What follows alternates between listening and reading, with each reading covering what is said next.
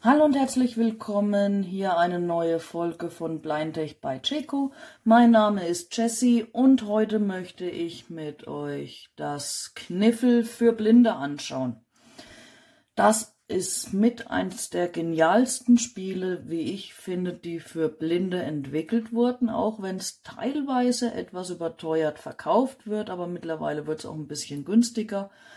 Ähm, und zwar hat man als Blinder hier ein ähm, Spielbrett, also das ist die einfache Ausführung, ein Spielbrett mit diversen Löchern drinnen. Dann hat man in, ich habe auch blaue, dann hat man, äh, in dem Fall sind es glaube ich rote Spielsteine, sage ich jetzt mal, das sind Holzstifte. Und man hat einen Lederbecher mit den weißen taktilen Würfeln drinnen, wobei ich persönlich diese weißen Würfel nicht so gerne mag. Ähm, die hatten ursprünglich mal Augen drauf. Nach den ersten beiden Spielen sind die äh, schwarz markierten Augen an, abgegangen. Ich weiß nicht, wie weit wer das noch sieht. Aber da ist nichts mehr wirklich da. Ähm, auch vom Fühlen her, wenn man viel die Würfel viel anfasst und so weiter, finde ich mit der Zeit tun einen die Fingerspitzen weh. Ich persönlich mag diese Würfel nicht so gerne. Das sind jetzt die, die dabei waren. Ich benutze lieber die. Die habe ich mir extra gekauft bei einem anderen Hilfsmittelhändler für Blinde und Sehbehinderte.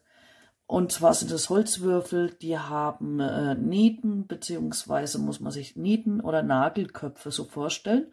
Also ganz normale Holz. Würfel, die diese Köpfe drauf haben für die Augen. Sind relativ groß, diese Köpfe, und somit wunderbar tastbar.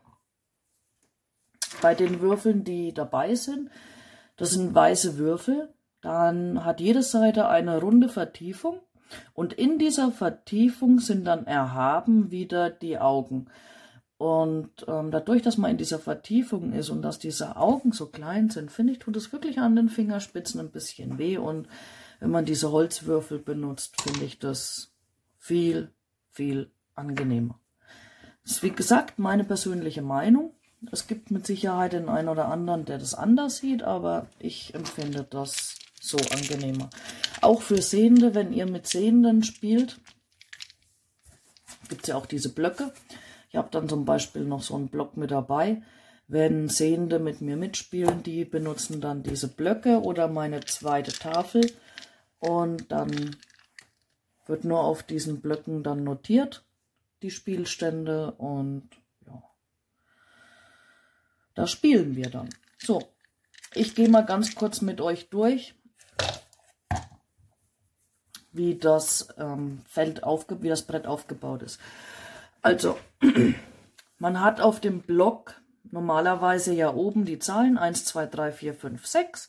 Dann hat man die äh, Zusammenrechnung der Zahlen und dann noch ähm, den Bonus Ja, Nein und dann Zusammenrechnung mit Bonus. Das passiert alles äh, auf der linken Seite von meinem Brett. Auf der rechten Seite haben wir Dreierpasch, Viererpasch, kleine, große Straße, Full House, Kniffel und Chance und darunter auch wieder das Zusammenrechenfach. Ähm, die Gebrauchsanleitung sagt vor, dass man, mache ich zwar nie so, ich spiele es etwas anders, oder ich, ich notiere mir das da etwas anders, dass man quasi, ähm, hat man bei den Zahlen 1, 2, 3, 4, 5, 6 und auch bei den anderen links neben den ja, Erkennungsdingern, sage ich jetzt mal. Also man muss sich das vorstellen. Linke Seite Zahlen. Kommt als erstes, wenn ich von links nach rechts fasse, ein Loch. In dieses Loch soll laut Bedienungsanleitung der Holzstab rein, damit man weiß, dass das noch frei ist. Als nächstes ist fühlbar ein Viereck mit einer 1 drin. Das bedeutet, ich bin bei der 1. Und so geht es nach unten durch. Und da soll man dann immer links außen quasi nach Bedienungsanleitung seine Stixi, Stixis stecken. Dann weiß man, welche der Felder noch nicht bespielt wurde. So, gesetzt im Fall, ich hätte jetzt äh, vier Zweier gewürfelt, Dann nehme ich den Zweierstick, zähle, rechts neben diesen viereckigen Kästchen sind dann fünf, fünf Löcher. Und da zähle ich dann einfach vier und stecke das in das vierte Loch. Wenn gestrichen wird, nimmt man einfach den Stab, ich sag jetzt mal, ich streiche die Dreier und wirft den Stab weg. Somit ist er bespielt, aber ich kann ja nichts zählen, weil ja der Stab quasi in der Aufbewahrungsbox ist und nirgends da bei den Dreiern drin steckt. Auf der rechten Seite ist es genauso. Man hat da jetzt quasi in der Mitte vom Brett geht so eine Riffellinie runter. Nach dieser Riffellinie wieder nach rechts ist wieder dieses Einstecklöchlein, sag ich mal, in das die noch nicht bespielten Punkte reinkommen. Und jetzt machen wir mal zum Beispiel ein Dreierbasch. Das muss ich mir jetzt mal ein bisschen hindrehen. Eins, zwei, drei.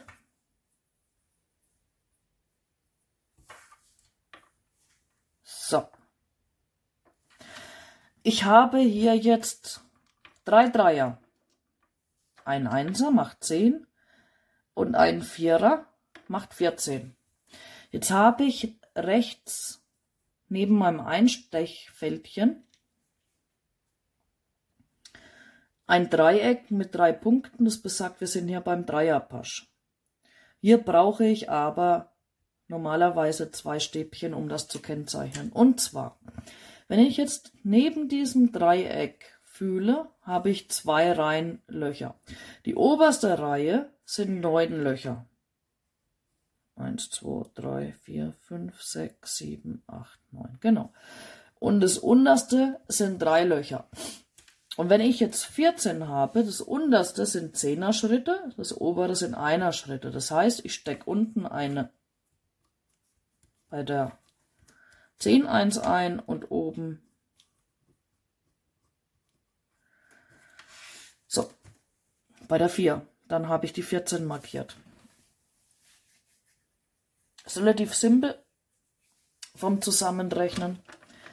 Also ich kann es nochmal zeigen beim Viererbasch. Angenommen, man hat beim Viererbasch jetzt 28, das bedeutet Viererbasch. Wir nehmen die untere Reihe, stecken die 2, 1, 2 für die 20 in der obersten Reihe, 1, 2, 3, 4, 5, 6, 7, 8, in die 8, 28. Als kleiner Tipp, bei der 5 ist immer eine Markierung dran, bei denen die aufgezählt werden. Dann geht das Ganze ein bisschen schneller. So, jetzt beim Zusammenzählen machen wir jetzt mal so, ich gehe jetzt noch her und gebe mir jetzt noch mal zwei Kniffel. So, dann zählen wir das Ganze mal zusammen. Die restlichen habe ich gestrichen auf der rechten Seite. Links habe ich auch alles gestrichen. Das heißt, wir zählen jetzt zwei Kniffel, den Dreierpasch und den Viererpasch zusammen. Bedeutet, wir haben unten in der Summe auch wieder drei Reihen. Diese drei Reihen, neben dem Summezeichen kann ich diese drei Steine wieder einstecken, dann habe ich sie griffbereit und muss nicht das Gramm anfangen. So, dann stecken wir mal und rechnen zusammen. Das bedeutet, wir haben 4 und 8 macht 12. Das heißt, wir stecken dann auf jeden Fall 1, 2 in der obersten. Die obersten sind einer. Und 1 in, das mittlere, in die mittlere Zeile. Die unterste sind, richtig, Hunderter. So, jetzt haben wir 4 und 8 zusammengezählt. Dann zählen wir noch die 10 und die 20 zusammen. Das heißt, wir sind noch 1, 2, 3, 1, 2, 3. Das heißt, wir sind hier bei 42. das heißt in der ersten Zeile im zweiten Loch, in der zweiten Zeile im vierten Loch und dann kommen unsere zwei Kniffel noch dazu, das sind in der dritten Zeile im ersten Loch. Wie gesagt, ist sehr simpel. Wenn ich jetzt bei den Einsern zum Beispiel bis zur 9 gehe und ich zähle jetzt noch eine 1 dazu, dann stecke ich das bei den Einsern wieder vorne ein, neben dem Summezeichen ganz links, quasi nicht bei dem 1, sondern bei der 0. Und bei der, in der mittleren Reihe stecke ich bei 1 meine 10 ab. Also wie gesagt, relativ simpel beim Zusammenzählen einfach merken, die erste Reihe oben sind die Einser, die zweite die Zweier und die dritte sind die, ich meine, die erste sind die Einser, die zweite Zeile sind die Zehner und die dritte Zeile sind die Hunderter, Entschuldigung. ja, und das ist dann schon das ganze Kniffel. Mit ein bisschen Übung wird man auch mit dem Zusammenzählen recht schnell. Ich hoffe, ihr konntet mit dem Video ein bisschen was anfangen und ich konnte euch das Kniffel ein bisschen näher bringen. Ich bedanke mich fürs Zuschauen. Falls nicht schon geschehen, abonniert gern meinen Kanal, lasst mir ein Like da und vergesst das Glöckchen nicht, dann bekommt ihr immer mit, wenn ich neue Videos hochlade. Vielen Dank und bis dahin.